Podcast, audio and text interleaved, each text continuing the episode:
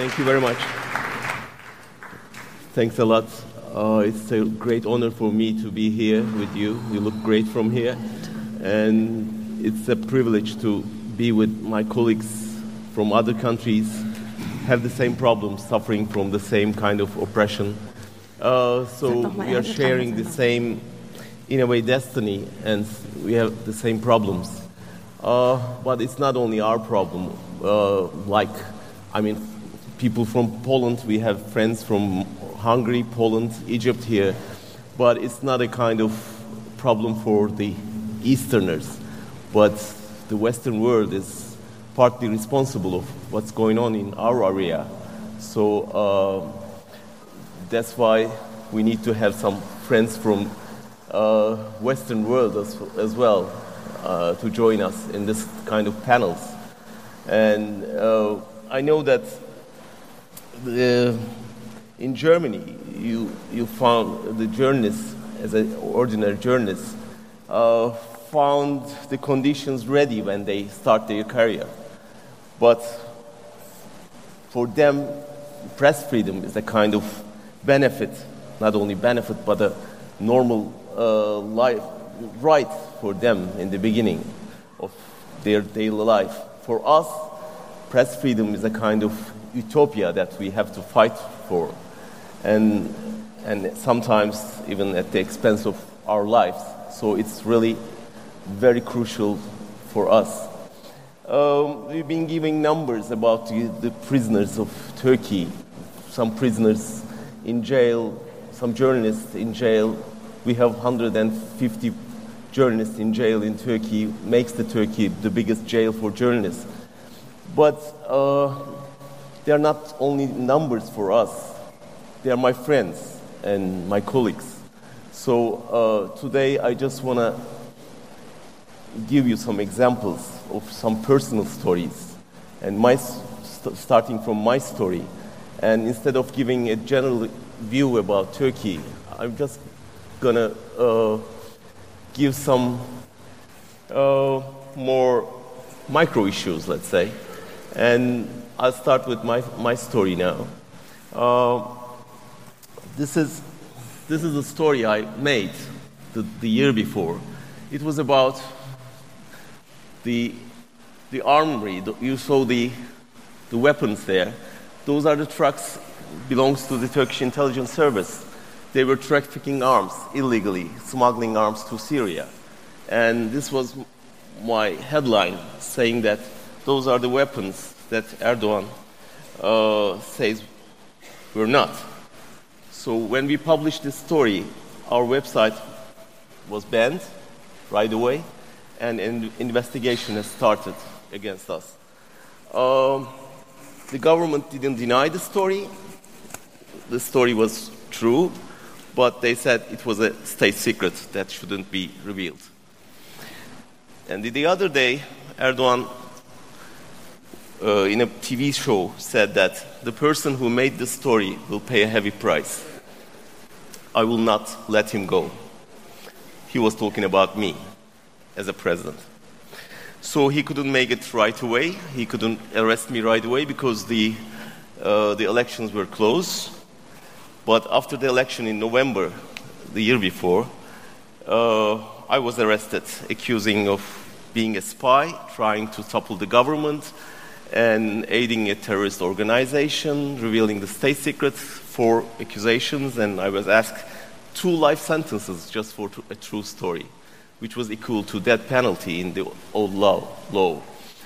Uh, for one story, I would be hanged, which was a true story. So I found myself in a police car and heading to Silivri prison. And Silivri is the most the most famous and the biggest prison in Turkey. It's a big compound where 15,000 people were kept uh, arrested, under arrest there, and most of the journalists are now in Silivri, including Deniz Yücel. And this is the entrance of the compound, and I was together with another colleague from our paper who published the report, an official report about the weapons. he was together with me. We, uh, so we went Silivri. And behind the bars, we passed the iron doors through the, our cells. They put us in different cells, and we couldn't see each other. Um, this was rather a comfortable ward, so uh, for us, and but we complained about the solitary confinement because we were all alone in our cells. So when we complained about the, the solitary confinement, the answer came from a pro-government paper saying that we are staying in a duplex villa, so so comfortable and luxurious. luxurious. And this is our cell. At, now Deniz Yücel is the in same cell with this, and this is, in fact, it's a double room, very comfortable, and for a lonely person. Uh, you have three beds. You can choose which one you want to stay. So uh, it was really comfortable. And, and this is our garden without flowers. Uh, it's all concrete and eight steps to ten steps. And those are two guys. In fact, we were, they are lucky that there are two of them normally we were alone in this. And this is the only place that we can see the sky. But now it's closed with wires. And there's a loophole, as you see, there. And that's the only possibility that you can hear some voices from the other prisoners. So this is the only way to, we communicate with each other. If you bend down, you can hear some voices from the other prisoners. So we are, I'm talking about not a, a journalist. We, those guys are also journalists. So uh, we are not killers or you know uh, bombers. We just made a story for this. And this is the uh, this is the yeah. Uh, this is where we get our meals and letters and books so this is the only way to communicate with the guards. Um, and here is the visiting room where we see our families behind the window. Uh, we used to see them once in a week, and after the state of emergency, it's just once in a month, month now. I mean, Deniz Yücel can see uh, his sister only once in a month for one hour in, under these circumstances. So, one day, on the fifth day of our arrestment, this journalist, whose name is Mete Akyol, 80 years old, came with a chair and put his chair in the entrance of the Silivri prison and started a protest campaign just by sitting on a chair, silently. And this solidarity action suddenly have fired a very powerful reaction campaign. And the other day, those two ex presidents of the parliament in their 80s came and sit there. And the next day, there were hundreds in front of the prison. And we couldn't hear their voices, but we were, you know, reading about it just after from our paper, the, uh, just the other day. And just to make us hear, they came with their instruments and sang them uh, songs there for us. And my wife took my awards in front of the prison, and even our editorial board made a meeting in front of the, the prison and decided about the headline. And they sent me a lawyer to ask about the headline, and I was directing the, the meeting from the, from the prison. So uh, those are the ways to, you know, tackle with, to tackle with those kind of uh, governments, oppressive governments. And this is, you know him. Yeah, Deniz Yücel was there just to protest our arrestment and turned to be on duty there without knowing that one day he'll be in this prison and I'll be campaigning for him outside of the prison. So I wrote an article for Der Spiegel. Uh, it's easy to write it by hand because we are not allowed to use typewriters or computers. but write it by hand. And it was not uh, legal to give it to someone without the knowledge of the, uh, the prison administration. But I succeeded, secretly gave it to my lawyer, and, and Der Spiegel took it, translated, and published it on the 18th of December, er, the year before. I was asking the German government not making deal with this oppressive Turkish government. Of course, they didn't listen to me. and, but on the 22nd of uh, January last year, Joe Biden, the Vice President of the United States, came to Turkey uh, for an official visit, and he sent a very strong message to the Turkish government by inviting my wife and my son before meeting with Erdogan. And he told my son that he could be proud of his father, who was a hero in his eyes. So it was a very strong message, and the Turkish government took this message very seriously. And after we, we learned the accusations after our indictment were announced after two and a half months, and the complainants were the president and the, the intelligence service. On the 26th of November, in February, we were released by the decision of the Constitutional Court, saying that uh, our news was not an act of terrorism, but an act of journalism. So it was a very important decision, and thanks to that, we were released. And Erdogan said that he wouldn't obey this decision. And after the last military coup attempt, two of the judges who decided for our release were arrested. And now they are in prison, in Silivri, of course. So on March, our trial has started. The judges gave the confidentiality, confidentiality order, and Erdogan accused the foreign diplomats uh, who came to observe the hearing. And after one and a half months at the last hearing, while we were waiting for the verdict, I was attacked by a gunman in front of the courthouse, which was the most protected place in Turkey and survived thanks to, thanks to the braveness of my wife, who jumped on the attacker and tried to take the gun from him. And my wife saved my life there.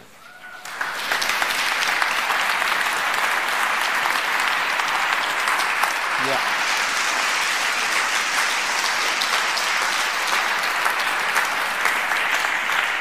And now, this is the time for the others. Now, those are the people who were arrested at the end of October. This time, the target was my editorial, whole my editorial team. And Murat Sabuncu is the guy who is editor in chief of the paper after who took after me, and 12 of my colleagues, including four uh, authors and uh, one of the yeah, the editor in chief of the paper, three lawyers, and Musa Kart, our cartoonist, uh, were arrested in one morning. And they arrested even our tea maker. Here's a very interesting story. If I have time for three more minutes, I will take. Uh, in fact, his guilt was uh, in that day he was late in his job and uh, because Erdogan was around and they blocked the traffic and he couldn't manage to go to, to the office early. And he was complaining about that. And he said if he would come to our office, I wouldn't give him a tea. And the next morning, they were arrested him because of arresting, I mean, uh, talking about the president. And I'm now the number one subject, suspect of our case of Cumhuriyet. And those guys uh, were in prison, has been in prison for the last 190 days today uh, without seeing any judge till now. And their hearing will be on, the, on uh, July. And our caricaturist is accused of making fun of Erdogan. And Kadri Gürsel is giving subliminal messages to about in his articles and really ridiculous accusations. They've been kept under arrest. And today, at this hour, I'm just waiting for the decision of another court against us. I was just talking to my wife. He's at the courtroom now, and they made another, uh, they opened another file against us, this time together with a parliamentarian. And the parliamentarian is accused of giving the video to us. And so uh, in the afternoon, I will have another, another court decision. Uh, I don't know how many years more, but we, I have already six years of imprisonment from the Turkish uh, judges. So, since there's no rule of law in the country, uh, everything is under, under control of Erdogan. Uh, so that's why we are in, in exile or in prison. We are still fighting against this oppression, and we will keep the fights going and I want you to support us in any case. Uh, so Turkey will be a free country thanks to this Uh, brave people and thanks to your support and solidarity. Thank you very much for listening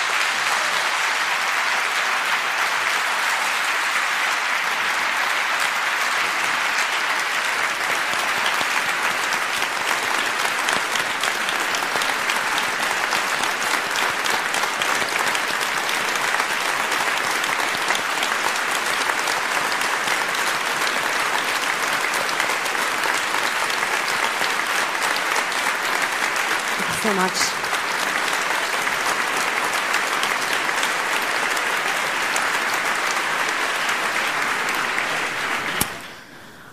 Our next speaker in the session, Márton Gergely, is from Hungary. He's the lead editor of the domestic news desk of Hungary's largest current affairs weekly, HVG. Formerly, he was deputy chief editor of Népszabadság, which was Hungary's most widely read paper until the production ended as a result of a hostile, politically motivated takeover in 2016. Üdvözöllek, Marton!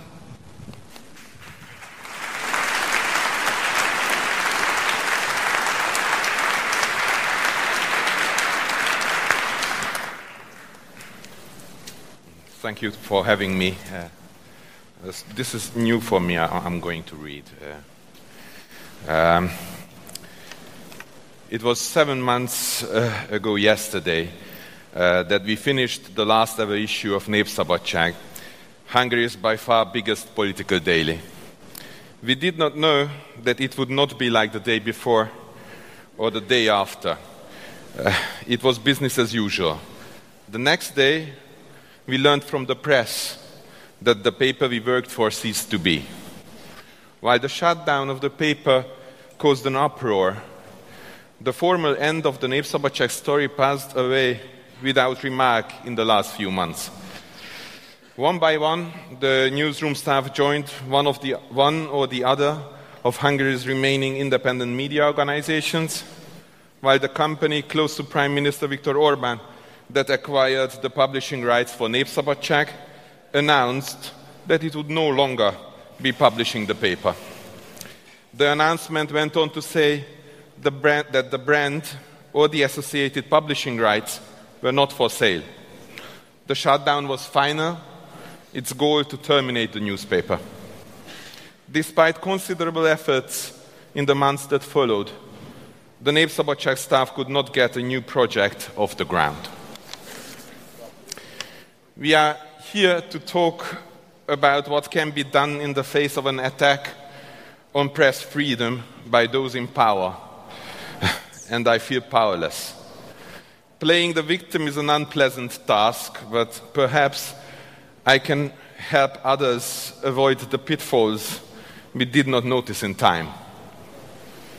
I have to believe, I, came, I have come to believe that the crisis of Hungary's press is rooted, is rooted in great part in the media's failure 15 years ago to resist becoming involved in the day to day conflicts of Hungarian politics. I know that there were exceptions then and there are exceptions today, but too many newsrooms went into battle and gave up, their gave up the core principles of our profession. The Hungarian press engaged in name calling. News organizations turned on each other, and instead of challenging politicians, leading editors and opinion writers now appeared before the public as representatives of bitterly opposed camps, engaged in divisive disputes, as politicians quietly withdrew from direct engagement with their opponents in meaningful debate. Hungarian politicians have a bizarre notion of press freedom. For them, a free press is one where each party controls its own news organization, which toes the party line. An attack on the freedom of the press is when the other side tries to muzzle a rival party's news outlet. This pathological and deeply damaging notion could have been rejected only by a united media sector. We should have shown solidarity with each other when it mattered. We are often asked were journalists willing to write and spread government propaganda back, bankrolled by Orban's oligarchs willing, uh, come from. They did not have to be found in a hurry. Hungarian journalists were like the frog in the pot of water slowly brought to the boil. We did not notice that we were cooked. Journalists working at government backed press organizations covered the long road from honest indignation to maliciously spreading misinformation. There was no scandal big enough to unite the media sector. The, deter- the deterioration was continuous. It has come to be accepted with apathy that the public service broadcaster and a large segment of the nominally privately owned media are controlled by certified propagandists. To make matters worse, over the past 15 years, an entire generation of journalists learned their craft and came to prominence in a toxic environment, which for them is the norm. Six years after Népszabadság was shut down, six weeks after Népszabadság was shut down, I've learned the story of the Slovakian newspaper Denník N. The colleagues in Bratislava told us and showed us how to build a new press product from scratch without compromising one's principles so as to remain true to the core values of our profession. Editor in chief Matúš Kostolný and his team told us then that six weeks after the coup against Népszabadság, we had perhaps lost too much time to get a new project off the ground.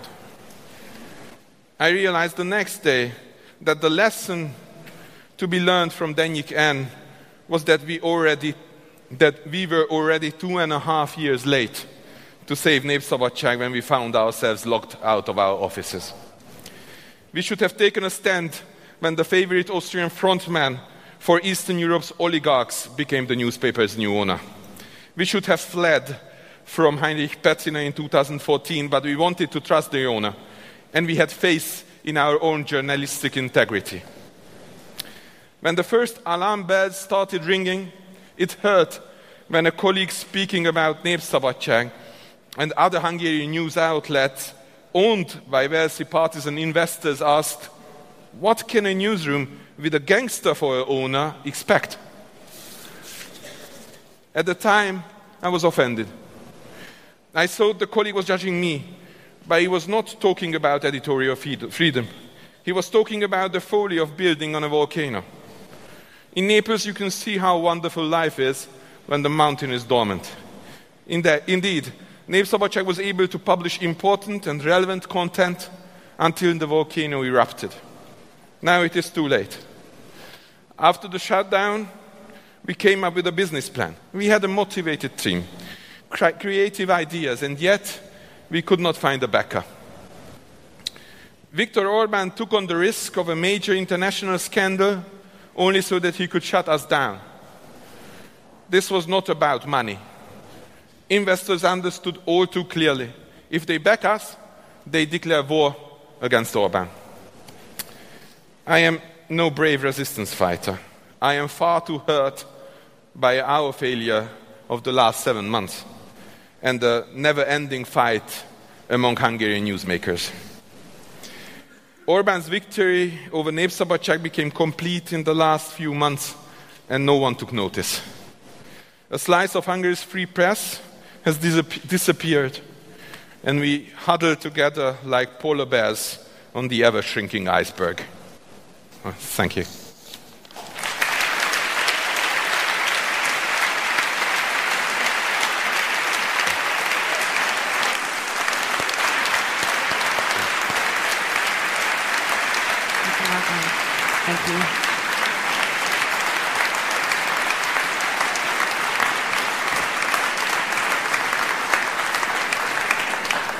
Our next speaker, Ramy Raoof, is from Egypt. He's a researcher and an activist dedicated to working on digital and social issues, particularly digital security issues. In 2012, he was ranked number 10 in the Newsweek magazine in the Revolutionaries list of the Digital Power Index, which is a pretty cool claim to fame. Ramy provides digital security plans and strategies to NGOs and members of the media. He provides emergency response in the case of physical threats, and he supports the publishing of sensitive materials in Egypt and the MENA region. Please give a warm welcome. Salam, Ramy.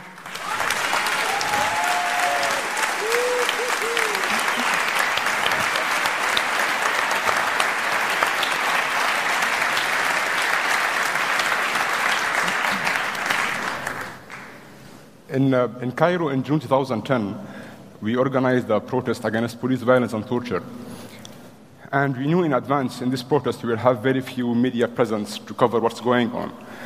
So me and a bunch of techies, we were experimenting and we attached mobile phones cameras to our chest and shoulders, and we began providing live stream online to what, to what was going on by distributing cameras and doing live stream to what's happening, uh, and the cameras were on our body itself.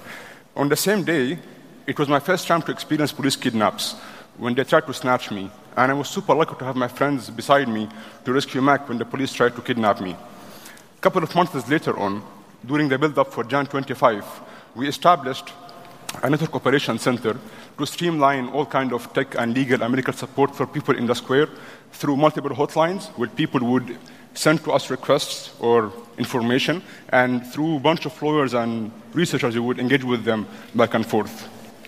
It happened during that time, on Jan 23rd and 5, I was running the technical aspect of this operation, and it happened that my personal mobile line was one of the hotlines of that operation. Uh, so during that time, people would send requests, and from the 23rd, there were hundreds of communications coming on very normally. And then suddenly, on the 25th afternoon, everything stopped on my mobile phone. Nothing is working anymore.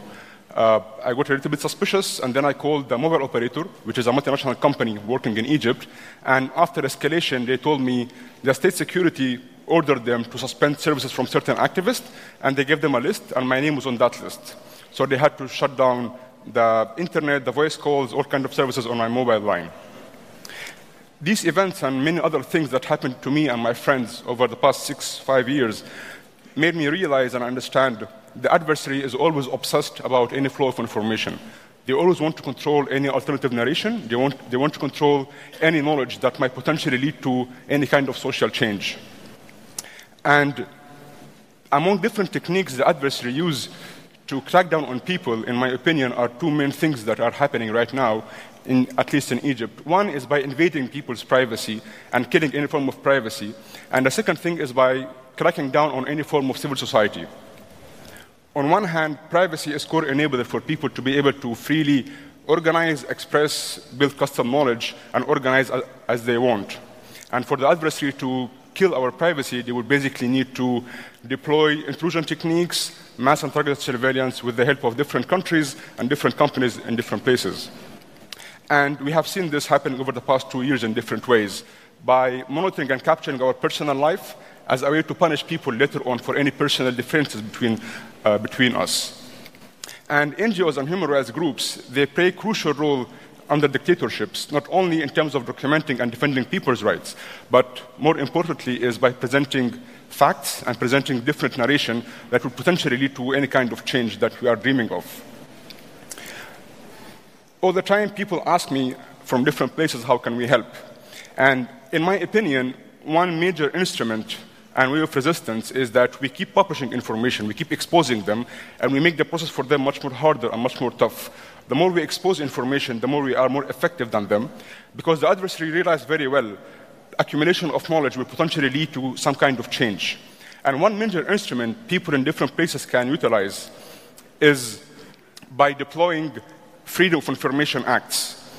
The way that you can help in this room is by questioning your own governments on the relationships with dictatorships on the other side of the, of the universe, you have access to question your elected governments to understand different kind of information that everyone is trying to control all the time. The more you submit requests and question different things, the more you understand, the more you help us to understand, the more we can see the bigger picture in different places. Governments and dictatorships always are obsessed by controlling information and by shutting down any kind of information that they don't want to do. So they engage with different countries and deploy different techniques, and we, they lock us down. And there is always so much fear and paranoia from information. They are always freaked out by publishing information, and they feel very weak when we start exposing them and exposing what's going on. You can help us by that. You can help us by questioning your own elected governments on what's going on with other countries in different places. And FOIA request is very crucial in that. And just let me give you two quick examples. We found out recently United Kingdom granted export license of surveillance gear to Egypt between 2015 and 2016. And the UK gave Egypt hacking equipment and surveillance equipment, and we only knew this through a FOIA request. Many different information like this we can't know and we can't access unless activists and journalists in different places help us and start submitting FOIA requests to different people. Another example happened from Italy. Over the last year, Italy authorities authorized uh, a very well-known company there to export monitoring system to Egypt after some human rights groups, some pressure, and some political complexity. Uh, later on, a few weeks ago, the authorities revoked this kind of license. FOIA request is lengthy process. It's hectic. It's not easy. It needs so much effort and pressure. That's true. But it's a good start. It's a good start to release any kind of data sets that would help everyone understand. Because over the past 30 years in Egypt in particular, the main power balance is about information. The more they lock down information, and on the other hand, we try to release more information to inform ourselves and inform others. So I would like to encourage you to please engage with FOIA requests, submit FOIA requests all the time, question your own governments about military budget allocation, intelligence here with Egypt, um, uh, any kind of uh, exchange happening between your own intelligence and our, and our, own intelligence, how does the military aid helps, and so on. And whenever you get any response from the governments, please release them publicly online and make everything available. And don't get lazy or critical about this. It's very crucial. And even though you think any simple information might not be that important, but from our side, any information is good information. And accumulation of knowledge will help us eventually. So, thank you.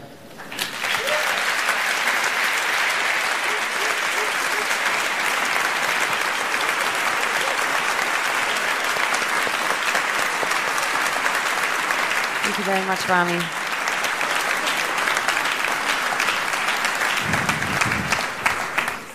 Our final speaker in the session, Katarzyna Szymielewicz, is from Poland.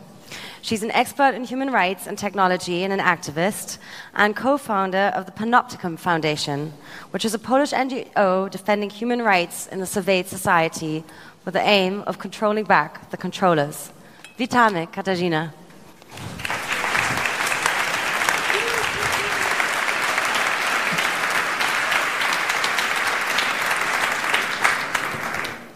Hello, friends. Uh, Panoptykon Foundation has been active as a watchdog organization in the digital rights area in Poland for more than eight years. It's been a long time, and I have to admit here today that it has never been easy work for us. You can imagine that speaking to any government about mass surveillance, blanket data retention, video surveillance, whatever it is they have in mind, has never been easy. We got used to that position of watchdog that is often ignored, irritating, misunderstood by both politicians and the public. But then in, in last 18 months, which is the time when law and justice, PiS uh, ruling party has been controlling the political scene, our situation became, in a strange way, much more difficult. Even though we haven't moved an inch from where we were standing for those eight years, we are still speaking for the same values. We are still trying to use the same democratic procedures. We are still representing the same ideas. Somehow it feels that the ground underneath our feet is moving. Uh, it feels as if the fuses from the electric system have been removed, and what was once safe became uh, dangerous. You can imagine two years ago, we were going to the parliament, sitting in those dark rooms for a long time, almost bored with how long it took to discuss certain laws, discuss technicalities of new surveillance laws.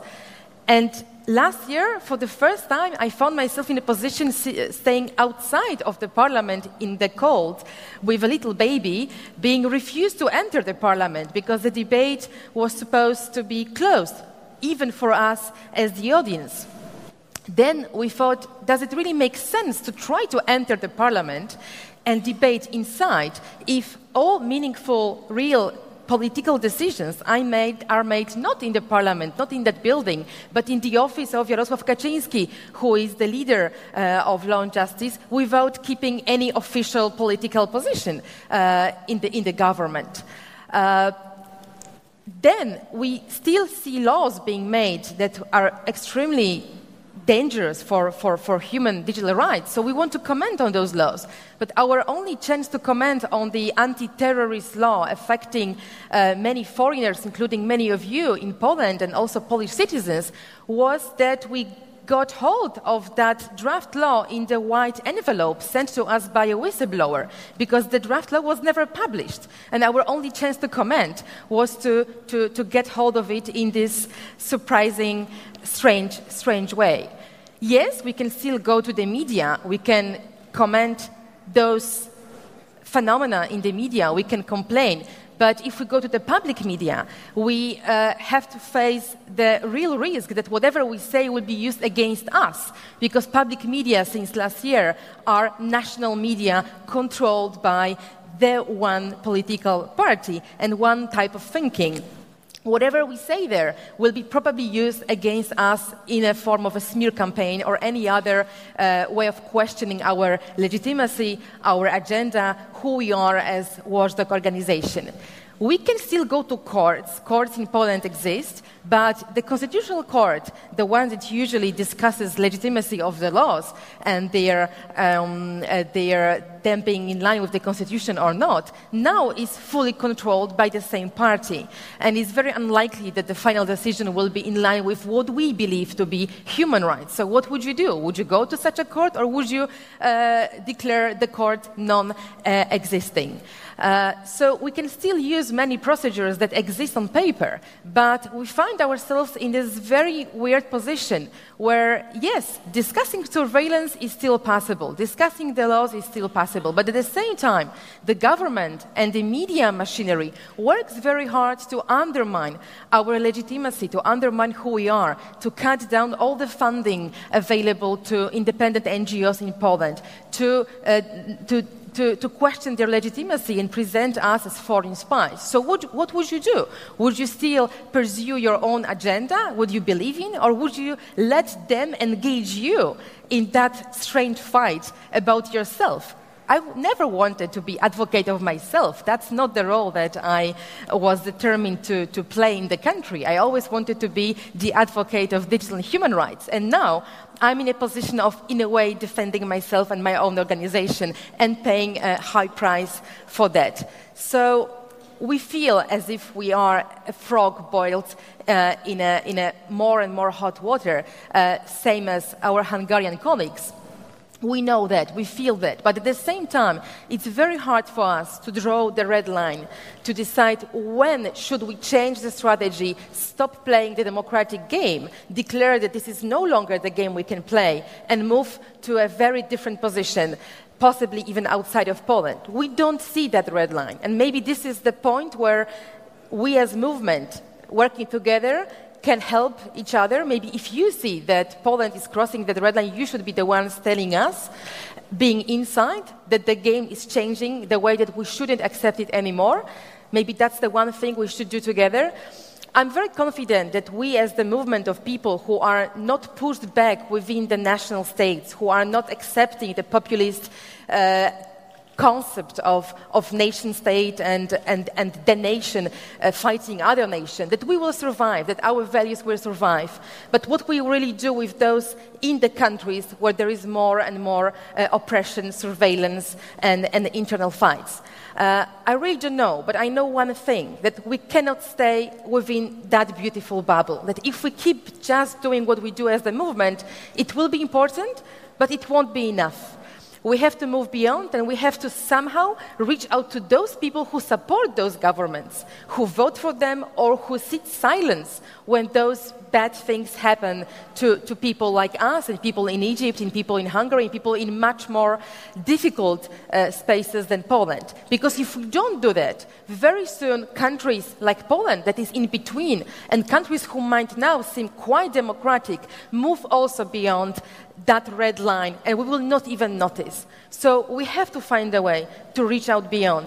Maybe it's love, maybe it's something else, I don't know. Help me find out. Let's work together. Thank you.